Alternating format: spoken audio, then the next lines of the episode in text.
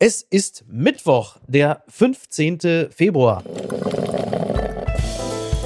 Apokalypse und Filterkaffee.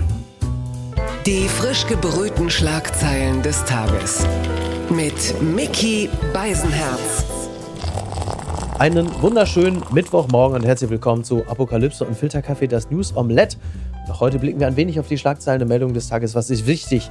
Was ist von Gesprächswert? Worüber lohnt es sich zu reden? Und vor äh, knapp einem Jahr habe ich das letzte Mal zumindest hier mit ihm gesprochen. Es ist verrückt, wie die Zeit vergeht, wenn man Spaß hat. Jetzt ist es endlich wieder soweit und äh, wann immer ich den Tagesspiegel lese und mich sehr, sehr gut informiert fühle, speziell über den Großraum Berlin, dann ist es zumeist auf ihn zurückzuführen. Er leitet beim Tagesspiegel das Landespolitische Büro. Ich sage guten Morgen, Julius Betschka.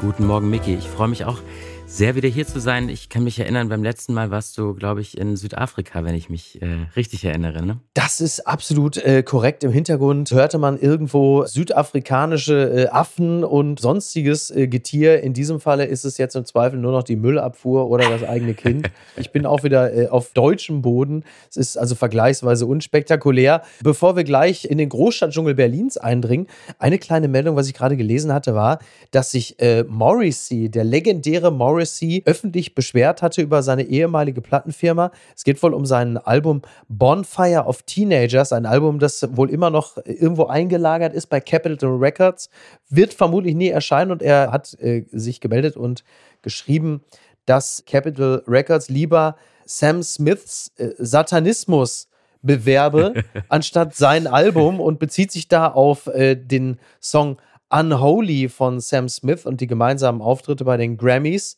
und Brit Awards. Also Morrissey war ja irgendwann mal Avantgarde und Pop und jung und wild und jetzt ist er irgendwo so schon so kurz vor Werteunion. Was ist da schiefgelaufen? Oh, was da schiefgelaufen ist, äh, das, das weiß ich nicht. Dazu bin ich, glaube ich, ein bisschen zu jung. Äh, aber um es mal mit einem meiner Lieblings-Smith-Songs zumindest zu sagen, es hört sich so an wie äh, Big Mouth Strikes Again irgendwie. Daran musste ich denken. Wobei das wahrscheinlich irgendwie fast eine Verharmlosung ist äh, für das Maß an Verbitterung, äh, was Morrissey inzwischen erreicht hat. Und ja, man weiß auch gar nicht, was er so richtig meint. Ne? Meint er dieses äh, schwarze Kostüm, was Sam Smith bei den Grammys anhatte? Oder ja. generell seine Queerness? Das würde es irgendwie äh, noch schlimmer machen, als es sowieso schon ist. Na, ich glaube, es geht wirklich um die, um die Songtexte. Ähm, also ne, Unholy, also wo selbst die Church of Satan sagt, Leute, beruhigt euch mal ein bisschen. Ja, es hat wohl auch ein bisschen was mit dem Teufelsoutfit zu tun. Wobei, ich, ich habe von Teufel ehrlicherweise gar nichts gesehen. Der sah für mich in diesem schwarzen Outfit so ein bisschen aus wie das, was derzeit im amerikanischen Luftraum abgeschossen wird. Aber ich habe da diesen ganzen Satanismus gar nicht so draus gelesen. Da kann man mal sehen viel Interpretation da ist. Was ich ja vor allem interessant finde, über was sich gerade Morrissey da Gedanken macht. Ne? Ähm, wir hatten ja hier neulich in Deutschland einen Fall, an den ich irgendwie gleich denken musste. Da ging es auch um eine Art Kostüme, allerdings im Gesicht. Ich weiß nicht, ob du dich erinnerst an diese, an diese Band Weimar. Ja, stimmt. Wo vom Spiegel dann aufgedeckt wurde, dass das irgendwie Neonazis aus Thüringen sind und völlig überraschend eine Band, die sich Weimar nennt und Dauervermond rumläuft. Huch, die bestehen aus Neonazis. Das ist erstaunlich. Äh, ne? irgendwie, irgendwie musste ich daran gleich denken und dachte mir, mein Gott, was hat Morrissey wohl für Probleme? Die Schlagzeile des Tages. Waffenlieferungen für die Ukraine, keine Zusagen für Kampfjets nach Brüsseler Treffen der Verbündeten. Das berichtet der Spiegel. Das Brüsseler Treffen von mehr als 50 Verbündeten der Ukraine ist ohne nennenswerte Zusagen zu Ende gegangen. US-Verteidigungsminister Lloyd Austin zählte nach Beratungen der sogenannten Ukraine-Kontaktgruppe eine Reihe bereits angekündigter Waffenlieferungen auf, darunter auch die Kampfpanzer, die Deutschland und zehn weitere Länder Kiew zugesagt haben. Zitat: Ankündigungen zu Flugzeugen habe ich heute nicht, sagte Austin zu der Debatte über Kampfjets. Und es ist eine Bemerkung, die möglicherweise in Deutschland relativ viele Leute sogar beruhigen dürfte. Mutmaße ich jetzt mal. Also nicht nur Ali Schwarzer und Sarah Wagenknecht. Ja, aber was, was ich so beunruhigend an dieser ganzen Debatte finde, ehrlich gesagt, deswegen beruhigt mich das gar nicht, dass sich zeigt, dass der Westen und gerade Europa irgendwie keine einheitliche Strategie zu haben scheint. Also wir sagen, wir unterstützen mhm. die Ukraine mit allem, was wir haben, aber das macht irgendwie, ja, finde ich, noch keine, noch keine Strategie aus. Und wir sind in äh, Deutschland nach meinem Gefühl immer noch auf dem Stand der Debatte, den äh, finde ich ein Zitat von Christine Lamprecht, oh. der Ex-Verteidigungsministerin, äh, ganz gut ja, übersetzt, sage ich mal. Ich weiß nicht, ob du dich erinnerst, sie hat mal gesagt, natürlich ist beides schwer, hat beides große Rohre, aber es ist eben kein Panzer. Und man hat so das Gefühl, ja. wir sind in Deutschland immer noch bei dieser, bei dieser, ich sag mal, Bussibärensprache über das, was in der Welt gerade vorgeht und haben irgendwie überhaupt keine Idee, was wir mit unseren ganzen Waffen, die wir in die Ukraine liefern, anstellen wollen. Also mhm. wer setzt diese Panzer ein? Wer äh, versorgt sie langfristig mit Munition? Und das gleiche gilt dann natürlich auch für Kampfjets. Und ja, ich bin jetzt überhaupt kein Verteidigungspolitik-Experte, aber ähm, mir erschließt sich diese, diese Strategie nicht so ganz vor dem Hintergrund, dass die Ukraine ja offensichtlich in einer immer prekäreren Situation ist, wenn man das so richtig in den Berichten verfolgen kann, die so aus der Ukraine kommen. Ich habe das Gefühl, dass deren vorrangiges Interesse vor allen Dingen Munition ist. Ne? Man hat ja wirklich das Gefühl, dass denen vor allen Dingen Munition ausgeht. Also Scholz hatte ja dann beispielsweise auch mal bei Lula in Brasilien nachgefragt. Der hatte mir ja schon gesagt, das kannst du hier komplett vergessen. Was die Strategie angeht, die Lieferungen, da muss man der Fairness halber sagen, da ist ja Deutschland, spielt dann möglicherweise doch eine etwas bessere Rolle als der ein oder andere europäische Partner. Das stimmt. Also es ist ja so, was, was die Panzerlieferung angeht, da haben ja Dänemark als auch die Niederlande angeblich einen Rückzieher gemacht. Die wollen es jetzt nicht mehr. Wir erinnern uns vor, vor zwei oder drei Wochen, da hieß es ja, alle wollen Panzer liefern, Leopard 2. Nur Deutschland ziert sich. Jetzt sieht es fast so aus, als, also jetzt überspitzt formuliert, als seien die Deutschen auf europäischer Ebene fast die einzigen. Vielleicht ist es auch manchmal, dass es auch wirklich einfach zu schnell geht. Ne? Also du hast irgendwie, man, man tauscht sich so langsam hoch von Marder, Gepard zu Leopard und jetzt geht es um die Kampfjets. Da muss man natürlich dann manchmal auch erstmal hinterherkommen. Vielleicht hat man sich wirklich nie langfristig Gedanken darüber gemacht, wo diese rote Linie dann tatsächlich verläuft. Ne? Das meine ich mit dieser langfristigen Strategie. Also man liefert jetzt immer neue Kriegsgeräte, aber es gibt eben anscheinend ja keine nachhaltige ähm, Unterstützungsstrategie, was Munition und Nachschubwege anbelangt. Ich musste mich heute bei diesen Meldungen an einen Auftritt erinnern, äh, den ich ähm, Mitte Januar, glaube ich, bei Maybold Illner gesehen habe von André Wüstner. Das ist der Chef des Bundeswehrverbandes. Mhm. Und der äh, stellte so in den Raum, er wolle ja nicht sagen, dass Siemens nun Munition statt Kühlschränke produzieren ja, solle. Ja. Aber es äh, schien dann doch eigentlich, wenn man ihm zuschaute, sehr so, als ob er der Meinung wäre, dass genau das möglich ist oder nötig ist, nicht möglich, sondern nötig, weil Russland nämlich ja genau das macht. Die haben quasi eine Kriegsproduktion, Kriegswirtschaft, eine Kriegswirtschaft ja, ja. und äh, wir eben nicht. Und wir liefern da unsere paar Panzer, die wir haben, was ich nebenbei gesagt äh, richtig finde und gut finde. Mhm, Aber wir haben ja. keine Idee und keinen Plan, offensichtlich. Mir ist ja nicht bekannt und ich habe auch noch nicht von ihm gelesen, ähm, wie wir das langfristig unterstützen wollen. Am Ende stehen die Ukrainer mit äh, 30 Kampfpanzern da aber haben keine Munition mehr nach drei Wochen. Und ähm, dann haben wir unsere Panzer weggegeben. Die Ukrainer haben nichts davon und wir ja, stehen am Ende mit kaputten Panzern da. Die, die, aktuelle Situation scheint ja manchmal wirklich so, was die Unterstützung der, der Ukraine angeht, zum Sterben zu viel, aber zum Leben zu wenig. Also man ist da irgendwo ja. dazwischen. Was die Strategie angeht, muss man sich natürlich auf europäischer Ebene oder als in Anführungsstrichen der Westen sicherlich auch mal darüber im Klaren werden, wie viel man jetzt wirklich bereit ist zu geben. Ne? Denn es gibt ja nur die zwei Möglichkeiten. Entweder du, du ziehst dich komplett raus und sagst, pass auf, jetzt haben wir alles getan, jetzt ist auch mal langsam gut, aber dann ist ja eigentlich alles, was du bis dahin geleistet hast, ja eigentlich ähm, völlig umsonst gewesen. Oder du wirst viel mehr rein, um das Ding jetzt wirklich endgültig zu beenden. Bedeutet aber andererseits natürlich auch, dass die Gefahr des möglichen Kriegseintrittes dann halt eben nicht mehr gebannt ist, sondern dann wirklich die berühmte Linie überschritten ist, wo dann Putin wiederum sagt, so jetzt ist mir auch aufgefallen, dass ihr hier ein bisschen arg viel liefert. Das ist ja das, wo wir uns immer noch befinden und da keine mhm. ernste Klarheit drüber besteht. Deswegen fand ich äh, persönlich diesen Move von Scholz eigentlich ganz gut damals. Ähm, du hast ja auch gerade schon angesprochen, dass äh, wir gar nicht so schlecht dastehen, vielleicht, wie es äh, der eine oder andere damals behauptet hat. Und ich fand diesen Move eben gut zu sagen, wir ziehen die USA quasi mit aufs Spielfeld und vor allen Dingen eben mit Blick auf die nächsten Wahlen, ähm, dann, äh, wenn da eventuell ein anderer Präsident als äh, Joe Biden sitzt hm. und wir uns überlegen müssen, ob die NATO dann noch das Bündnis ist, was inklusive der USA uns so schützt, wie wir es gerade, ja, wie wir diesen Schutz gerade genießen. Also äh, insofern, genau, diese Skin in the Game-Theorie irgendwie, die damals immer genannt wurde, aber ich halte das für zumindest aus meiner, ja, ich sag mal, Beobachter äh, und militärischen Laiensicht zumindest für recht logisch. Was ist denn da schiefgelaufen? Erneute Panne bei Berlin-Wahl Poststelle.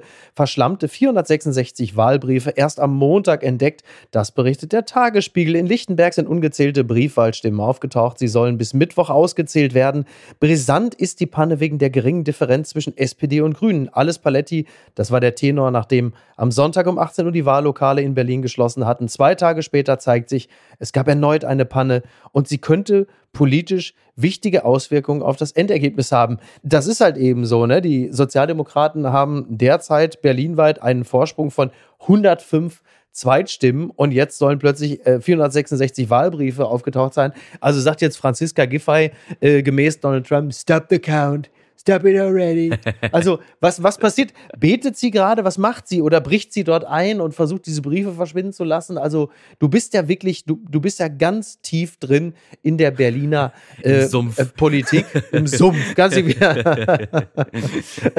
wie ist denn da so gerade die Stimmung? Hm? Also, ich glaube, was diese gefundenen Briefe noch angeht, das war ja auch vielleicht noch ganz kurzer Exkurs zu diesen Briefen. Das war heute auch wieder lustig. Wenn es nicht so traurig wäre, äh, möchte man noch dazu fügen, dass dass erst gesagt wurde, ja, die Deutsche Post ist schuld, wir können da gar nichts für. Ja. Und so nach zwei Stunden stellte sich raus, ah, meh, Mist, die 500 Briefe wurden einfach in der äh, Poststelle eines Bezirksamtes liegen lassen. Und genau. ich meine, das sind knallrote Briefe und man fragt sich, wer zur Hölle äh, hat diese Briefe, 500 Stück davon, ja. übersehen. Aber gut, äh, du hast eine andere Frage gestellt. Ich glaube, äh, Franziska Giffey macht sich jetzt gar nicht so riesige Sorgen, würde ich mir zumindest an ihrer Stelle nicht machen, weil die Grünen müssten ja quasi 100 Stimmen aufholen und in diesen 460 Stimmen doppelt so viele Stimmen haben wie die SPD. Also das aber ist das denn so unwahrscheinlich? Wahrscheinlich gehen sie eher alle an die Linkspartei und an die CDU oder so, ne? Genau, das ist ein Wahlkreis in Lichtenberg, ähm, wo äh, die Grünen eher hinter der SPD liegen und die Linken eher vorne. Ähm, allerdings, ja, man weiß halt überhaupt nicht bei Briefwahlstimmen, welche Stimmen das sind. Ne? Wenn da irgendwie eine ganze Kommune irgendwie aus Lichtenberg zusammen abgestimmt hat und äh, die alle grün wählen, ähm, dann kann es natürlich nochmal eng werden. Also Stand jetzt würde ich davon ausgehen, dass dieser Vorsprung vielleicht etwas zusammenschmilzt, aber ähm, dadurch jetzt nicht äh, nochmal das Ergebnis umgeworfen wird, zumindest. Was dann Franziska Giffey das äh, ja, Bürgermeisteramt, was sie ja immer noch anstreben kann, kosten könnte. Ist es eigentlich ähm, extrem kühn und äh, verrückt, dass sie das tut, oder ist das von jemandem, der in Berlin lebt und sich gut einfühlen kann in äh, also es gibt ja nicht das Berliner Milieu, Berlin mhm. ist ja mhm. riesig, aber so, wie ist denn so die, die Stimmung in der Stadt? Jetzt nicht bei der Berliner SPD, aber ist es überhaupt vermittelbar, dass mhm. so eine Kandidatin, die gerade mal 18 Prozent gekriegt hat, dass die wieder Bürgermeisterin wird? Schwierige Frage. Ähm, die Frage ist so schwierig, weil die Lage tatsächlich äh, ziemlich verfahren ist, sage ich mal. Die CDU hat zwar die Wahl gewonnen, steht aber ohne mhm. Partner da. Ähm, die zweitstärkste Kraft ist die SPD geworden, ganz knapp. Äh, aber da wurde jetzt gestern quasi über eine Ablösung von Franziska Giffey spekuliert. Ja. Und die Grünen haben den Wechsel ins Rote Rathaus wieder vergeigt. Das heißt, man hat zwei Verlierer und einen Gewinner ohne Partner. Und jetzt müssen die gucken, was die miteinander anstellen. Und da finde ich es zumindest erstmal nachvollziehbar, dass äh, Franziska Giffey sagt, naja, die Lösung oder das Bündnis mit der größten parlamentarischen Mehrheit wäre weiterhin ähm, das grün-rot-rote bisherige Bündnis. Das finde ich politisch erstmal nachvollziehbar. Aber man muss sich schon ja. fragen, wenn man klarer auf die Zahlen auch guckt, warum die Berliner CDU gewählt haben. Der Grund ist nicht, dass die CDU äh, so toll ist ähm, in Berlin mhm. äh, oder dass die von den Berlinern so als was Tolles gesehen wird, sondern dass die Berliner sehr, sehr unzufrieden sind mit dem Berliner Senat. Und ähm, wenn man sich das anschaut, kann man sich eigentlich schwer vorstellen, dass eine geschwächte Franziska Giffey, auch innerparteilich geschwächte Franziska Giffey, jetzt einfach so mit Rot-Rot-Grün weitermacht. Ich kann mir das nur schwer vorstellen. Das ist auch nur ganz schwer zu verkaufen. Oder haben das einfach ganz viele Berliner die Plakate gesehen von Kai Wegner und haben gesagt: Moment mal, das ist doch der vom Doppelpass. Das ist doch dieser Mario Basler, den will ich, die Finischklasse, der ist top. Und da gehen wir hin. Also, es wird ja auch nicht leichter, wenn ruchbar wird, dass man innerhalb der SPD laut darüber nachgedacht hat, Giffey abzulösen. Also, wenn, das ist doch der Klassiker. Also, wenn schon intern ähm, diese Kandidatin kritisiert wird und kurz vor der Ablösung steht, dann wieder nach draußen zu gehen und zu glauben, das hat niemand mitbekommen und zu sagen, hier, das ist eine für euch, das ist eine für Berlin, das macht es ja noch schwerer. Ja, und ich glaube, das weiß ehrlich gesagt auch Franziska Giffey, dass es das alles für sie noch, noch viel schwerer macht. Und äh, sie wird sich, glaube ich, in diesen Tagen die Frage stellen, ob es klug ist für sie selbst, dieses Bündnis weiterzumachen, obwohl, also es geht trotz der Wahlniederlage, oder ob man ja. zum Beispiel sagt, man macht jetzt drei Jahre äh, große Koalition als Juniorpartner mit der CDU. Äh, Kai Wegner soll mal zeigen, dass er es besser kann. Und Franziska Giffey macht vielleicht Bildungs- oder Bausenatorin und ähm, in drei Jahren wird dann neu abgerechnet. Das ist sicherlich eine andere Möglichkeit. Jetzt ist es ja nun so, dass die Bild-Zeitung äh, wissen will, dass es einen anderen Kandidaten gibt, der demnächst Berlin regieren könnte, gesetzt den Fall, dass Giffey sagt, lasst mal gut sein, und das ist Kevin Kühnert. finde ich ja auch irgendwie abend. Also finde ich ja, ich meine, wir haben ja die Bildzeitung für genau solche Gedanken. Aber wie realistisch ist denn das? Also Gedanke finde ich da ähm, eine schöne Formulierung. Ich glaube, dass Franziska Giffey jetzt gerade eher wieder fester im Sassel sitzt. Olaf Scholz hat sie gestern äh, nochmal unterstützt, öffentlich, äh, der Bundesvorstand der SPD auch. Äh, ich glaube nicht, dass der Bundesgeneralsekretär, also eine Ebene drunter, ähm, dann jetzt sagen wird, liebe Franziska, äh, liebe Genossin, das war's jetzt, ich mach das. Ähm, das äh, kann ich mir in der jetzigen Situation äh, nicht vorstellen. Was allerdings vorstellbar zumindest ist, weil Kevin Kühnert ist in der Partei Linken äh, einflussreich, ist in Berlin sehr einflussreich, nimmt hier auch Einfluss, dass zum Beispiel Franziska Giffey sagt, liebe Partei, wenn ihr Rot-Rot-Grün weitermachen wollt, in Klammern, danach könnte es aussehen, da mache ich nicht mit. Mhm. Weil ich mit diesen Enteignern von der Linkspartei äh, und auch die Grünen wollen das ja irgendwie, möchte ich nichts zu tun haben, ja. ich kann das nicht mit mir vereinbaren. Tschüssikowski. Da passt der Enteigner Kühnert ja bedeutend besser zu. Genau.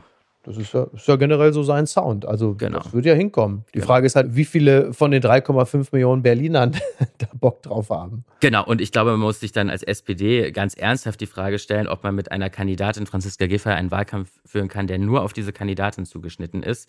Wir haben heute so eine interne Analyse zugespielt bekommen, wo in der stand, dass ein Drittel dieser Leute die SPD wirklich wegen Giffey gewählt hat. Und dann stellst du dich nach der Wahl hin und sagst, ach Mensch, die Giffey möchte nicht mehr. Jetzt steht hier Kevin Kühnert, äh, der Junge aus Schöneberg, und äh, der macht das alles, ach, der macht das nur ein bisschen anders. Und es ist auch noch die SPD, äh, ist doch alles nicht so schlimm. Wir machen das jetzt einfach, wie wir wollen. Also ich glaube, auch das ist irgendwie sehr, sehr schwer zu verkaufen, auch wenn Kevin Kühnert sicherlich ein beliebter Politiker ist und ein guter Redner und äh, auch ja mittlerweile ein bundesweit bekanntes Gesicht. Aber das wäre schon auch, ja, mutig. Endgültig zu weit gegangen. Ist möglicherweise Marie-Agnes Strack-Zimmermann. Ja, es geht immer noch um den Karneval. Und äh, ich zitiere gerne Turi 2. Zitat: Christian Lindner neigt nicht zu lächerlich monokausalen Erklärungen.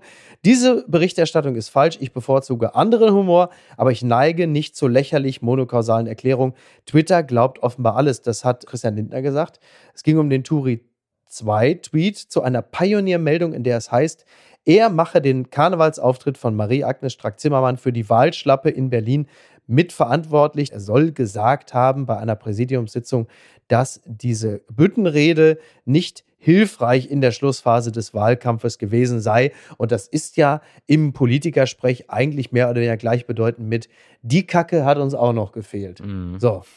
es ist jetzt der neue Terminus. Ist es jetzt die Karnevalschlappe?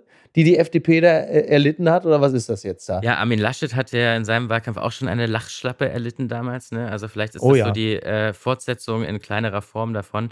Ja, aber da hat noch ein CDU-Parteivorsitzender mitgelacht bei lauen Gags. Hat allerdings Armin Laschet auch nicht direkt geholfen. das stimmt, das stimmt.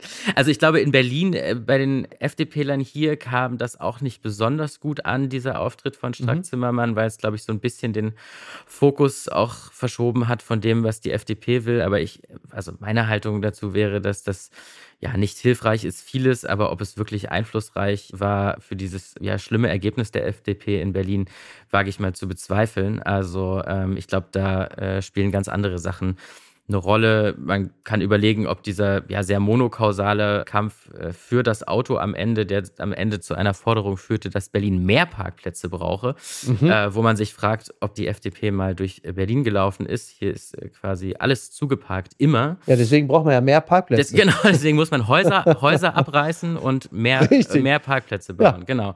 Und die Menschen genau, wohnen so. dann in den Autos. Das, das klingt sehr gut.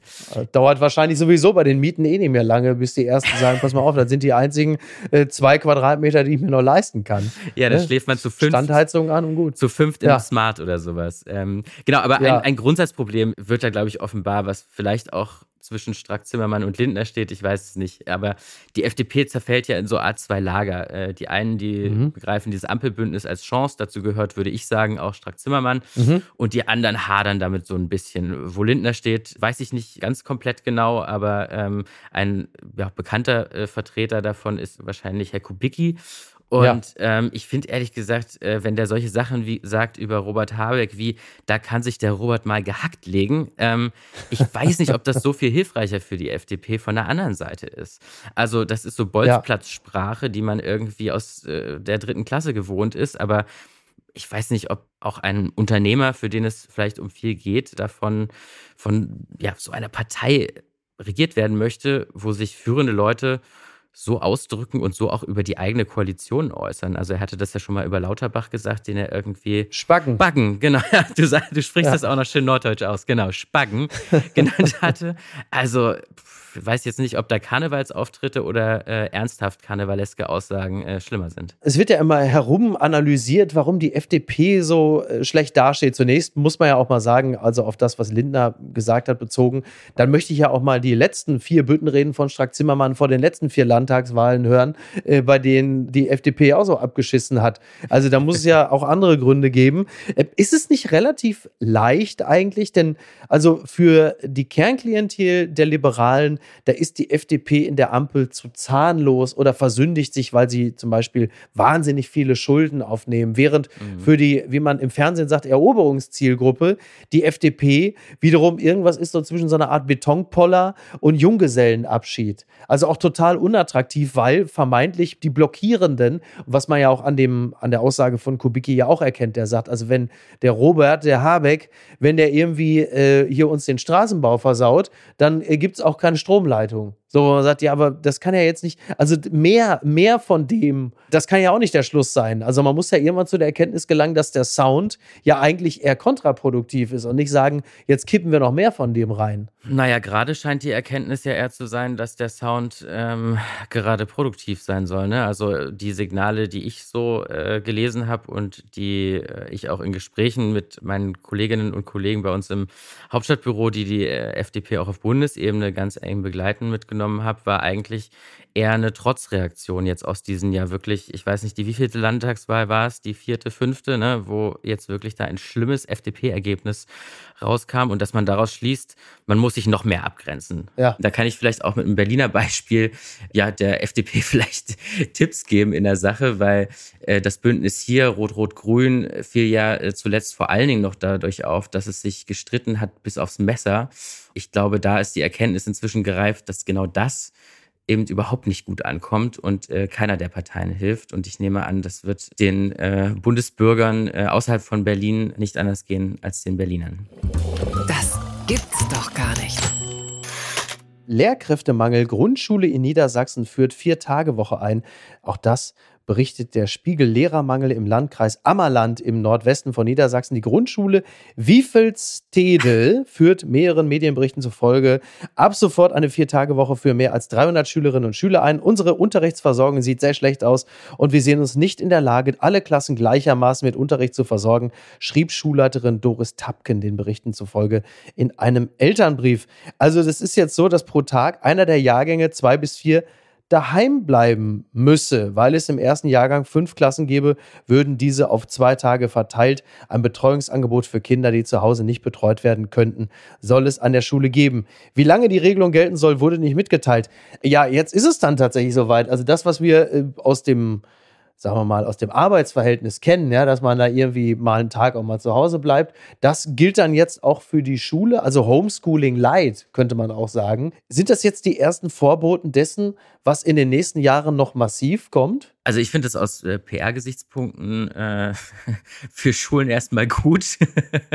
also als Schüler würde ich mich freuen und vielleicht, äh, Grund ist ja der Lehrermangel, kriegt man so auch mehr Lehrer äh, nach Niedersachsen. Also eine Vier-Tage-Woche, ja. Verbeamtung, das äh, stelle ich mir schon äh, ganz okay vor. Dann drei Tage die Beine hoch und dann wieder die kleinen Geister irgendwie äh, zum Matheunterricht treiben. Also ja, nur die Scheiße ist ja, wenn wieder mehr Lehrer da sind, dann ist mit der Vier-Tage-Woche ja auch wieder vorbei. Dann wird der fünfte Tag ja auch wieder gemacht. Also Vier-Tage-Woche. Ein Teufelskreis. Also absolut, Vier-Tage-Woche, das kennt man natürlich eigentlich in Elternkreisen. Das bedeutet ja immer so viel wie, äh, die kleine Celine ist am Freitag krank, weil wir wollen dann doch mal das Wochenende nach Malle. Also so ungewohnt. Ach, so Eltern macht man das, ja? Ja, ja, ich hörte davon. Ich hörte davon. Das ist natürlich auch bitter. Ne? Also in diesem Falle ist ist es wohl so, dass zwei Lehrerinnen schwanger sind und aufgrund äh, der Corona-Verordnung mhm. nicht in die Schule dürfen und eine Lehrerin ist dauerhaft äh, krank geschrieben oder weg und dann ist halt gleich dieser Notstand da. Jetzt versucht man auch teilweise aus anderen Bundesländern auch Lehrer und Lehrerinnen anzuwerben. Ich glaube, Markus Söder hat das letztens auch schon gemacht, irgendwie schauen Sie. Bayern ist ein schönes Land. Also, dass jetzt so die Bundesländer sich gegenseitig versuchen, auch die Lehrkräfte abzuwerben. Ja, da sind wir Berliner ja jetzt auch ganz groß sind. Ich glaube, Franziska Giffey hat neulich irgendwann mal gesagt, liebe Lehrerinnen, liebe Lehrer, kommt zurück nach Hause. Also in der äh, ihr, ihr eigenen, äh, im ihr eigenen Pathos hat sie quasi die äh, Berliner Lehrer, die abgehauen sind, weil sie hier nicht verbeamtet wurden, dazu aufgerufen, jetzt wieder nach Berlin zu kommen. Und ich habe mich gerade nochmal daran erinnert, dass es hier in Berlin auch mal eine ganz, ganz tolle äh, Gegenmaßnahme gegen den Lehrermangel gab. Ähm, und da hat man es einfach pragmatisch gelöst und hat nicht vier Tage Woche gemacht, sondern hat einfach 45 Minuten auf 40 Minuten Stundenlänge verkürzt. Ach, das ist ja großartig. Weiß jetzt nicht, ob, also aus PR-Gesichtspunkten finde ich die andere, finde ich die andere Lösung besser, aber äh, wenn man die Schule ernst nimmt, äh, ist vielleicht sogar hier mal ausnahmsweise dieser Berliner Sonderweg von 45 Minuten auf 40 Minuten den Unterricht zu verkürzen, der bessere. Ich muss ganz ehrlich sagen, äh, ich habe sowieso weite Teile meiner äh, sechs Stunden Schulzeit äh, in Spielhallen und Supermärkten verbracht.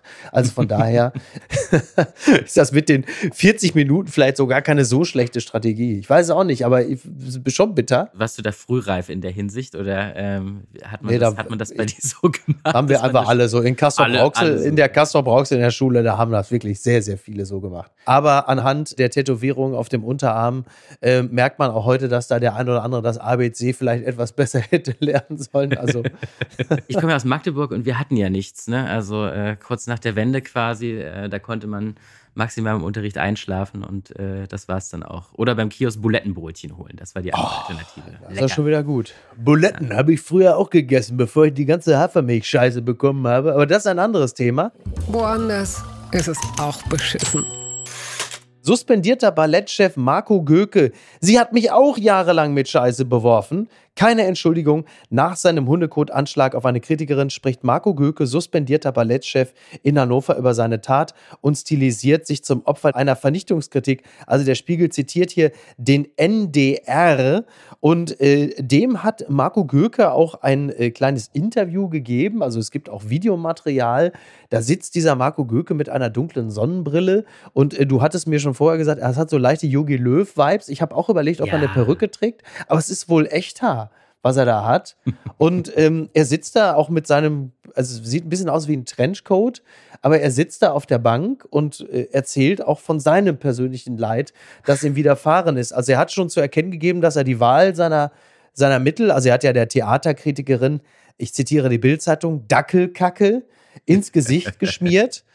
Also er sagt schon auch, dass er das vorher auch noch nicht gemacht hat. Also er war durchaus auch. Das ist beruhigend, ja. Erstaunt, ja.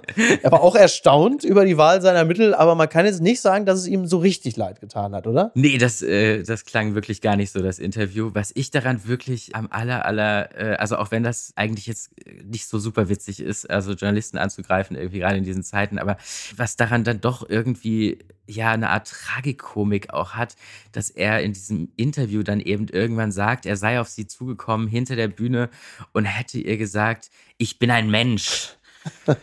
und man denkt sich, was geht in diesem, was geht in diesem Mann vor? Ich meine, ähm, ja. die Frau ist auch ein Mensch, äh, mutmaßlich, und ähm, er hat ihr irgendwie gerade Dackelkacke oder ist äh, ne, kurz davor, ihr Dackelkacke äh, übers Gesicht zu ziehen und sagt danach ja. dann, ähm, er wäre hier irgendwie dann nicht wie ein Mensch behandelt worden von ihr offensichtlich. Also das finde ich alles irgendwie Hanebüchen. Äh, aber das ist natürlich anders als offensichtlich seine Ballettinszenierung ein ganz, ganz großes Theater.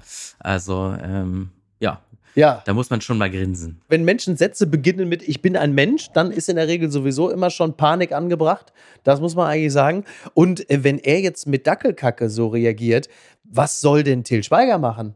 Also im Zusammenhang mit seinen Kritikern, ich sehe den schon in diesem Riesenhaufen wie bei Jurassic Park wühlen.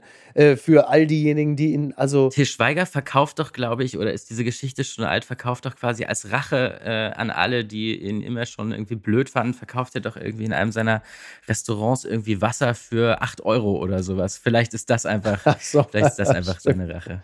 Stimmt. Der Trick der Woche. Insider meldet, a man in the US got prostate cancer. It made him start speaking with an Irish accent. Das finde ich äh, auch sehr ungewöhnlich. Also in den USA hat ein Mann, nachdem er also Prostatakrebs äh, diagnostiziert bekommen hat, plötzlich angefangen, mit einem irischen Akzent zu sprechen. Also es gibt offensichtlich auch ein, ein Syndrom, Foreign Accent Syndrome. Also das scheint es wohl schon gegeben zu haben. Und also der, der Heilungsverlauf läuft wohl relativ gut. Aber eine Folge dieser Erkrankung ist offenkundig, dass er jetzt irischen Akzent. Ich weiß nicht, wie weit das mit diesem, mit der Irischwerdung mhm. äh, vorangeschritten ist. Möglicherweise ist er jetzt auch dem Alkohol bereits verfallen. Man weiß es nicht genau. Aber ich finde das ja, finde das ja aufregend. Also ich meine, vielleicht ist das ja auch gut. Vielleicht ist es auch gut, ja. Also auf den ersten, aufs erste Lesen äh, klingt diese Story irgendwie so ein bisschen wie diese Kühnert-Geschichte in der Bildzeitung. Ähm, aber wer weiß, was, äh, ne, die Wunder der Medizin sind ja, sind ja unendlich. Du meinst dreimal an der Post Prostata rumgespielt und schon ein bisschen Bürgermeister oder was ist das? Das, das hast du gesagt. Nee, ich muss danach, äh, muss da ehrlich gesagt irgendwie an einen Freund äh, denken, mit dem ich manchmal durch die Berliner äh, Bars ziehe und der immer äh, wunderbar gekonnt also diesen irischen Akzent imitieren kann. Und äh, man kann auf jeden Fall ja. zu dieser Nebenwirkung, äh, wenn danach äh, alles gut ausgegangen ist, zumindest nur gratulieren, weil das funktioniert auf jeden Fall auf jeder Party und auch betrunken und dann wahrscheinlich sogar immer besser. An dieser Stelle möchte ich den großartigen Humor Humoristenkollegen Donny O'Sullivan grüßen. Ein fast noch schlimmeres Schicksal, denn er ist eigentlich Ire, aber er ist in Tübingen groß geworden und hat plötzlich einen schwäbischen Akzent. Wer hilft ihm denn davor? ne? Aber er ist natürlich wie alle Schwaben nach Berlin gezogen. Insofern äh, schließt sich da auch in gewisser Hinsicht der Kreis. Aber jetzt, das ist auch schon fast eine Metaebene, möchte ich mal sagen, die sich da eingezogen hat. Ja, der Schwabenwitz äh, wird wahrscheinlich niemals alt werden in Berlin. Dankeschön. Dankeschön für diese. Entschuldigung. Ich habe es ja auch, ich habe ja auch verdient. Nein, ich habe in den letzten Tagen, äh, das darf ich vielleicht auch noch sagen, so viele Berlin-Verrisse und voller ähm, toller Klischees über diese Stadt gelesen und dass der Berliner so unfreundlich wäre und ähm, wie schlimm hier alles ist und äh, dass irgendwie gefühlt man kurz vor Kambodscha steht. Und ja, ich habe das Gefühl, ich habe in den letzten Tagen jeden Witz gehört über diese Wahl, über ihre Folgen und ich habe langsam so den Eindruck, ähm, dass die Deutschen haben so ein ganz eigenartiges Verhältnis zu Berlin ähm, was aus, ja, was man vielleicht als Hassliebe beschreiben kann, aber. Ist es auch ein bisschen vielleicht die Angst vor der Großstadt und vielleicht auch äh, in gewisser Hinsicht eine Art, wie soll man das nennen? Neid vielleicht nicht, aber vielleicht Neid vor dem Mut derer, die sich dahin getraut haben. Ist es auch ein bisschen das? Ich weiß gar nicht, ob es Neid auf den, auf, In dem Moloch. Auf, den, auf den Mut ist, aber ähm, es gibt schon so eine Art Volkssport der Deutschen, die Hauptstadt schlecht zu reden. Und ich kann mir schon vorstellen, dass einer der Gründe ist, dass Berlin eben dann doch die einzige deutsche Weltstadt ist, mit auch sicherlich Weltstadtproblemen, wie sie Paris, London äh, oder New York auch haben, aber wie sie halt äh, nicht in Gießen oder Wiesbaden äh, oder auch meiner Heimatstadt Magdeburg äh, vorkommen.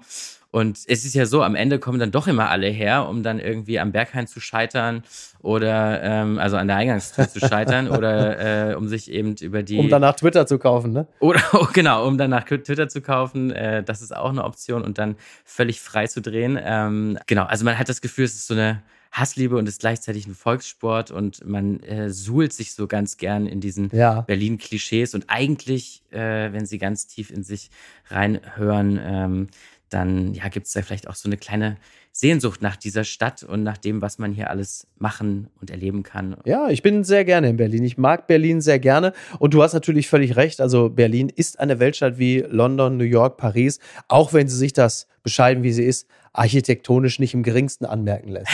Das muss man ja auch. das stimmt allerdings. Es gibt, das ist auch eine Form von Understatement. Es gibt nichts, ich, ich will hier auch nicht den ganz äh, großen nur Lokalpatrioten geben. Es gibt, glaube ich, wirklich nichts Traurigeres und das weiß jeder, der länger in Berlin wohnt, als diesen Januar, Februar gerade in Berlin und äh, mhm. die grauen äh, Hausfassaden ragen irgendwie in den noch graueren Berliner äh, Himmel. Ähm, da kommt wirklich keine Freude auf. Das ist, stelle ich mir in München äh, vielleicht ein bisschen gemütlicher vor gerade. Das ist wahr gesprochen. München ist eine der wenigen deutschen Städte, die ganzjährig einfach wirklich sehr, sehr schön sind. Aber es ist auch wahr, sobald der März da ist, ist Berlin schon wieder hochattraktiv. Deswegen freue ich mich auf äh, die nächsten Monate dort. Julius, ich danke dir ganz herzlich. Wir lesen dich äh, stets mit Freude im Tagesspiegel und äh, du bist hier auch immer sehr willkommen. Wir lassen uns nicht wieder ein Jahr werden, okay? Das freut mich. Ich freue mich drauf und ich danke dir für die Einladung und genau, hoffe, ich konnte über ein paar Berlin Klischees aufklären. ja, du hast sogar ein paar widerlegt. Dankeschön, mach's gut. Ciao, ciao. Tschüss. Ciao, ciao. Apokalypse und Filtercafé ist eine Studio Bummens Produktion mit freundlicher Unterstützung der Florida Entertainment. Redaktion Niki Hassania. Executive Producer Tobias Baukhage. Produktion Hannah Marahiel. Ton und Schnitt Lara Schneider. Neue Episoden gibt es immer montags, mittwochs, freitags und samstags. Überall, wo es Podcasts gibt.